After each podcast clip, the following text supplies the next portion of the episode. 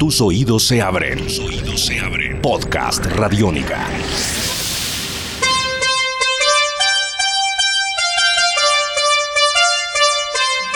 Hola, bienvenidos una vez más a Podcast Radiónica. Mi nombre es Diego Londoño y a través de este espacio seguiremos revisando la historia del rock en Medellín, a partir de los discos, los conciertos, las canciones y también de las anécdotas de los personajes importantes en esta historia. En esta oportunidad indagaremos sobre el electro rock como tendencia sonora viviendo en Medellín. Así que bienvenidos, esto es Podcast Radiónica. Radiónica. Hola, soy Esteban Gira, músico de Medellín. Mis orígenes eh, se remontan muy a la infancia. Cuando hablo de música, cuando hablo de mi papá que es pianista, de ahí vino toda esa infusión de ese universo de la música. Eh, me crié con la música clásica y luego tomé el rock y la composición como rebelión a todo, a todo eso y luego ahora están como coexistiendo. Muy bien, él es Esteban Giraldo, Esteban Gira, músico, pianista y creador de canciones y además un conocedor del género musical que abordaremos en esta oportunidad, el electro rock o el rock con tendencia electrónica. Muy bien, Esteban, bienvenido a este podcast Radiónica y hablemos de este género, rock electrónico. ¿Qué particularidades de pronto sonoras tiene y cómo podemos entender el rock electrónico hoy en día? Pensaría uno naturalmente en que están convergiendo dos estilos, el rock y la electrónica, donde cada uno tiene sus valores, sus nichos y sus cuestiones. Por un lado, el rock fue un sonido, digamos, como lo mencionaba ahorita con el tema de los orígenes, eh, es una herramienta para contestar a algo, es una herramienta para construir un estilo de vida de algo. Eh, se estandarizó con un sonido de guitarras, con un tipo de estructura de canción muy heredado de todas formas del pop, aunque haya habido pues mucha, dentro del rock hay mucha bifurcación, está la crudeza, está un trabajo lírico y está un trabajo del personaje, del, del frontman, por decirlo así. Y en la electrónica vemos otros comportamientos. Se parece mucho a una horda primitiva. No se sabe quién arma una fiesta y sobre esa fiesta un montón de estados, un montón de gente alrededor de una cosa. La persona que está ahí, que nadie conoce muy bien, está leyendo la intención de la gente y él comienza a crecer con esa intención.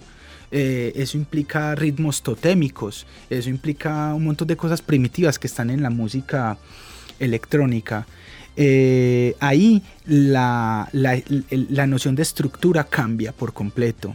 Eh, no se habla de coro estrofa, sino que se habla de build up y drop, por ejemplo, en su momento.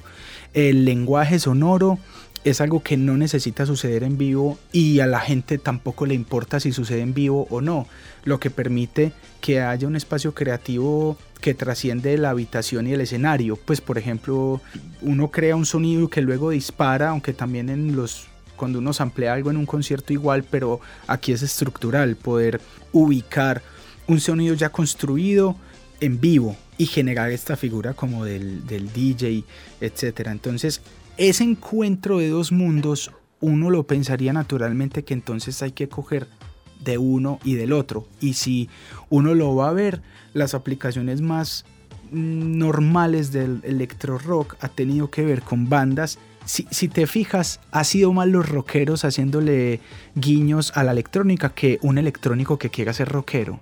El género electro rock yo creo que surge como una necesidad del rock. Eh, yo no lo he visto del otro lado. ¿Qué instrumentación usualmente usa este tipo de música, Esteban, brevemente? Batería. hay una mixtura del lenguaje electrónico, del lenguaje de síntesis y del lenguaje del instrumento análogo. Entonces ve uno mucho la participación de, un trabajo con sintetizadores, donde incluso a veces reemplaza eh, instrumentos o un diálogo entre ellos lo interesante es cuando descubres que el sintetizador tiene la particularidad de ser plástico, es decir, te permite oscilar entre frecuencias bajas y en muy poco tiempo en frecuencias muy agudas. Así que empiezas a romper la estructura de, bueno, pero si el bajo era el que hacía el soporte y este me está permitiendo ir de un lugar a otro, la, se desestructura la banda. Eso es muy interesante de la conversación. Entre los dos. Eh, estamos con Esteban Gira, él hace parte de agrupaciones en la ciudad de Medellín, su proyecto Esteban Gira y es un conocedor del rock y la electrónica. Esteban, ¿cómo se consolidó ese sonido en Medellín? ¿Cómo crees que de pronto llegó a este Valle de Aburrá? Mira que en la época en que el punk y el metal estaban en, el, en el punto más alto de los bonches en la ciudad, que se encontraban en la villa, darse pata, ta, ta, ta, etc. El mercado estaba dominado por esas dos tendencias. De pronto aparece en la punta del iceberg estados alterados eh, y con ellos otros que vienen atrás también con la inquietud y vienen con un sonido completamente fresco. Creo que tiene que ver con algo que pasa muy, muy a finales de los 80 con la introducción del New Wave. Que si ves el New Wave tiene una rama del punk eh, con Joy Division. Joy Division son los como los papás del, New Wave que vienen del punk, de, de, Cure pues coge esa herencia y convierte en eso un género. Entonces yo creo que entró muy bien eso por la historia punkera de Medellín y yo me atrevería a decir que la amabilidad que ha tenido la ciudad con los sonidos electro, entre comillas amabilidad, viene por el gusto por el punk. si te fijas, gente muy amante de la electrónica era punkera en su infancia en Medellín. Muy bien, Esteban, hagamos un ejercicio, de pronto agrupaciones importantes para referenciar de este sonido en Medellín, en Colombia y también en el mundo. En Medellín, pues siempre me llamó la atención Mr. Bleed por su capacidad de, formar el como lo que es la puesta en escena convencional. Quizá fuimos de los primeros en ver eh, que una banda realmente explorara en el formato de esa manera. Entonces, pues creo que han hecho la tarea muy bien hecha y me pienso que ellos han sido capaces de unir el rock y la electrónica desde sus aspectos más como polémicos. A nivel ya un poco más, más global, uno tiene de todo, desde Muse, por ejemplo, que ves que tiene una tendencia muy fuerte, hasta bandas como Barbara Morgenstein alemanas que creo que funden también un poco de las de las dos. Evidentemente, pues hay varias agrupaciones, como lo decías, Mr. Bleed, Estados Alterados, pero también tienes una trayectoria importante dentro de este género con tu música. Hablemos un poco de tu proyecto, Esteban Gira. Empezó como tradicionalmente se conoce dentro del campo del cantautor, la guitarra, sonidos muy acústicos, pero siempre con una tendencia a, a construir un universo sonoro. Y encontré un hogar para construir un sonido. Entonces este sonido refleja una filosofía de vida, refleja una postura de vida. Se llama animal eléctrico. Es el choque.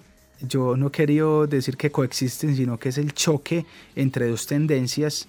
Eh, una de la síntesis, una electrónica y una muy cruda que tiene que ver de todas formas un poco con el autor, con, con, con, el trabajo lírico, con la puesta en escena que viene del rock. Entonces ahí tenemos algo electro rock, aunque finalmente uno no sabe cómo puede llamarse como a ese, a ese género. Muy bien, para terminar este podcast radiónica con Esteban Gira hablando sobre el rock y la electrónica, ¿qué crees que le aporta este sonido al rock de Medellín y de Colombia y también cómo debería evolucionar este género en una ciudad como Medellín? Creo que le aporta, como decía riesgo, organicidad. He sostenido que para mí un sintetizador es a veces más orgánico que una guitarra, porque te permite construir un sonido desde una onda y eso me parece natural, me parece orgánico. Le aporta en el fondo muchas preguntas de cuestionar lo que son las vacas sagradas dentro del rock y hacia dónde debería tender. Mm,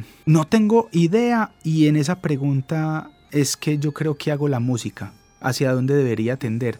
Pero en general creo que ya lo he dicho en otras oportunidades, es aumentar la capacidad de riesgo y salir del lugar común. Muy bien Esteban, gracias por hacer parte de esta historia llamada Rock en Medellín y a través de los podcasts Radiónica también. Gracias a, a vos Diego por la invitación y un saludo a todo Radiónica. Podcast Radiónica. Esperamos hayan disfrutado de este podcast dedicado al rock y la electrónica en Medellín, una historia contada a través de la voz de Esteban Gira. Nos encontramos en un nuevo podcast Radiónica con más historias acerca del rock creado en Medellín. Salva tu mundo, usa Radio